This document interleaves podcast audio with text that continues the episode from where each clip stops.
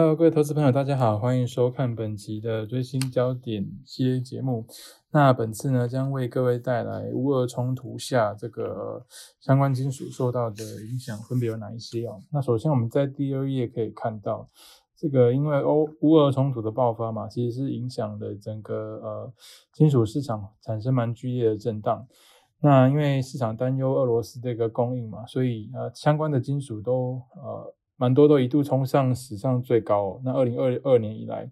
又以这个钯金跟镍的涨幅是最大，分别上涨三十二点四二 percent 跟九十七点八四 percent 左右。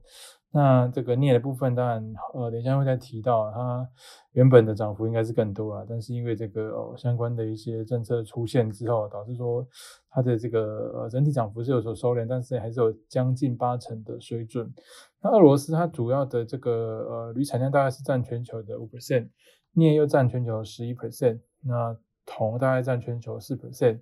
钯金最多，大概占全球的三十七 percent，黄金跟白银也分别占有十 percent 左右的水准。那所以在这个本次的一个内容呢，将会以这个三个部分来做说明，分别是这个乌克兰跟俄罗斯的一个爱恨情仇的基本背景介绍，那再来是相关金属受到的一个影响，那最后是结论的部分。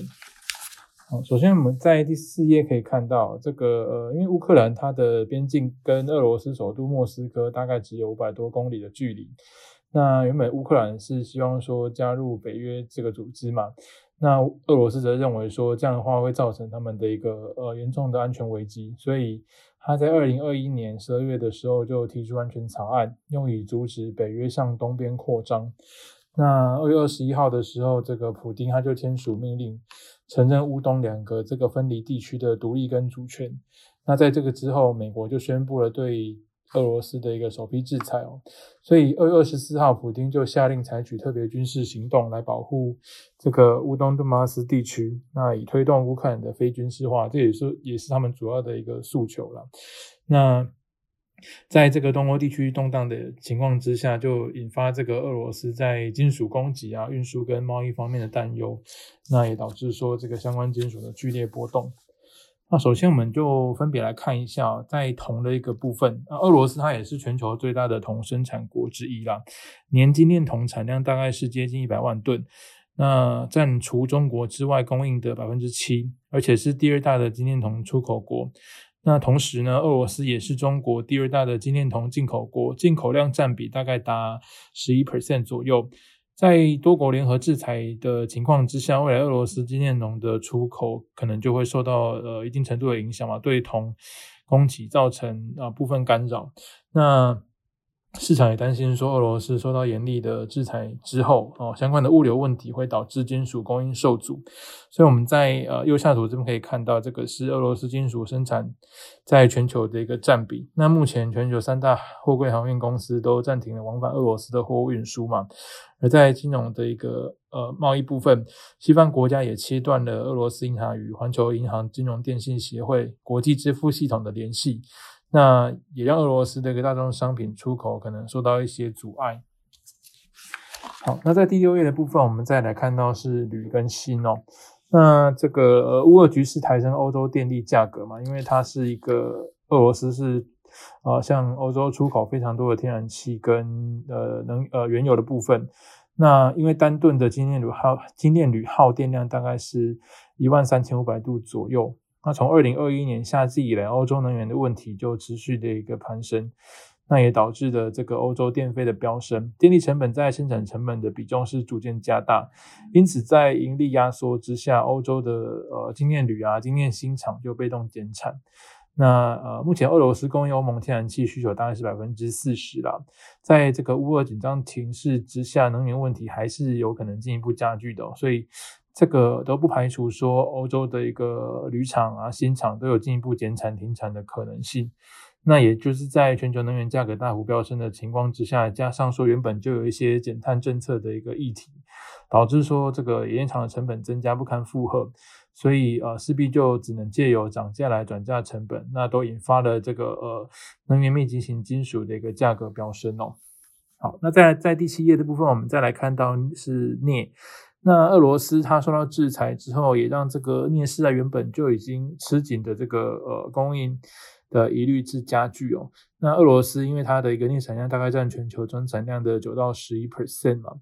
那除了这个呃供给面之外，从需求面角度来看，在北京冬奥之后，中国的需求是渴望持续回升的。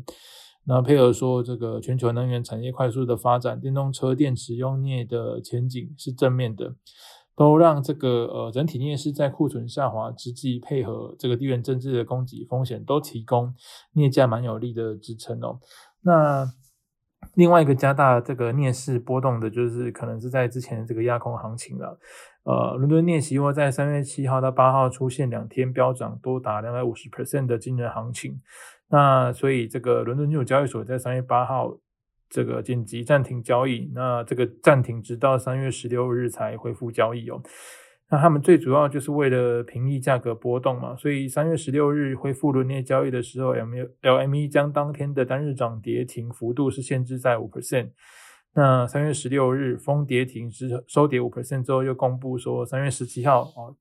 起它的这个涨跌幅限制扩大到八 percent，那之后又一路调到十二 percent，那最后到跟其他金属一致的十五 percent。那所以在这样的一个情况之下，所以其实呃前两周这个整体镍的一个波动幅度哦起伏是非常大的。那在这个基本面还是比较正面的情况之下，我们认为镍价的呃下档支撑其实还是强劲啊，只是说呃可能市场还是有这些这个呃。压空的这些情绪在啊，会导致说镍价的波动幅度比较大一点。好，那另外在呃第八页，我们再来看到，除了刚刚提到的这个基本金属受到呃相关战争风险的影响之外，然后其实贵金属也有受到相当的冲击哦。那以黄金来说，它的一个呃最主要受到的影响就是在避险需求哦跟这个呃通膨这块。那因为呃无尔的一个战事导致说黄金的避险跟保值作用凸显嘛，所以呃全球最大黄金交易所交易基金也是这个 Spider 的的黄金持有量是来到一年新高。那另外呃这个黄金协会也公布说一月黄金交易所的交易基金持仓是增加四十六点三吨之后，二月的一个 ETF 持仓再增加三十五点三吨。那我们从过去的一个经验来看，在历次大型风险事件中，那呃，这个除了网络泡沫时期，市场紧张情绪相对较低了。那呃，黄金通常都比债券有更好的表现，也就是说，它的这个保值避险价值，在这种地缘政治风险发生的时候，都能有呃蛮好的一个表现哦。那在第九页跟第十页啊，再看到铂金组的一个状况。那钯金刚刚一开始有提到。俄罗斯是全球最大的钯金供给国嘛？那超过这个八成的钯金是作为副产品生产，例如像是在俄罗斯把是镍矿的一个副产品，那在南非则是铂的一个副产品。那受到这个南非这个产量回升影响，虽然说二零二二年全球钯金市场供给缺口会比较收敛一点，但是还是连续第十一年的一个供不应求。那目前配合这个乌俄冲突。导致说这个西方国家对俄罗斯采取了一系列的严厉制裁，尤其是刚刚提到的这个 SWIFT 系统受到这个限制。那市场也担心说俄罗斯的钯金出口受到一定的影响。那因为钯金它最主要的运输方式是这个飞机嘛，那所以随着摩擦的一个加剧，国际之间的运输也成为这个钯金出口的一个难题哦。那在第十页的部分，白金也会连带受到影响。那因为俄罗斯本身的白金产量大概占全球的十四 percent 左右。那对俄罗斯的一个制裁限制的这个运输嘛，也使得说俄罗斯的飞机无法顺利将白金运输运送到世界各地。那另外，因为这个呃，钯金跟白金其实有一个替代效果在了。那因为这个钯金供应短缺的影响，再加上说它可能受到这个俄罗斯产量。哦，无法顺利运出的关系，那可能会迫使生产商使用更多的白金来替代钯金，那这个部分也提供白金另外一个动能。所以，呃，在第十页我们可以看到，整体来看，这个呃乌俄战争这个事件本身对于呃金属的供给面来说是算是比较利多的一个部分哦。那包含铜，它在这个呃，多国联合制裁下可能会影响到俄罗斯精炼铜的一个出口。铝跟锌则是呃能源成本的上升，可能影响到精炼金属的产出。镍的部分，因为它这个俄罗斯是呃大概占全球镍生产的十一 percent 左右嘛，所以它的一个呃遭到制裁的一个情况之下，也让镍市它整个供应吃紧的状况可能会进一步的加剧哦，所以它的基本面还是蛮强劲的。那在博把的部分也一样受到这个运输受阻的担忧影响啊，可能会影响供给。那黄金则是因为地缘政治冲突提升了市场避险情绪嘛。那在这个呃呃乌俄大宗商品出口受阻的情况之下，带动全球这个通膨升温，也让黄金它在保值这一块的特色得到彰显。那尤其在这个通膨大涨的情况之下，即便说哦，美国联准会开启了他们的一个升息循环，那实质利率还是为负的环境之下，持有黄金几乎是没有这个呃机会成本的。那对于黄金的吸引力来说，也是另类的提升哦。好的，那以上就是本次的一个呃主要内容。那也欢迎各位投资朋友可以追踪我们研究最前线的 YouTube 频道，内容非常丰富，包含有与分析师有约系列。像是每季的一个呃展望分析的季度导航，那类呃像是这一次这个啊议题性的一个专题报告最新焦点，还有这个名家开讲系列。而对于城市交易有兴趣的朋友，我们上面有非常丰富的内容，包含所有 R 语言啊、Python 跟 Multi Chart 的一个城市交易教学。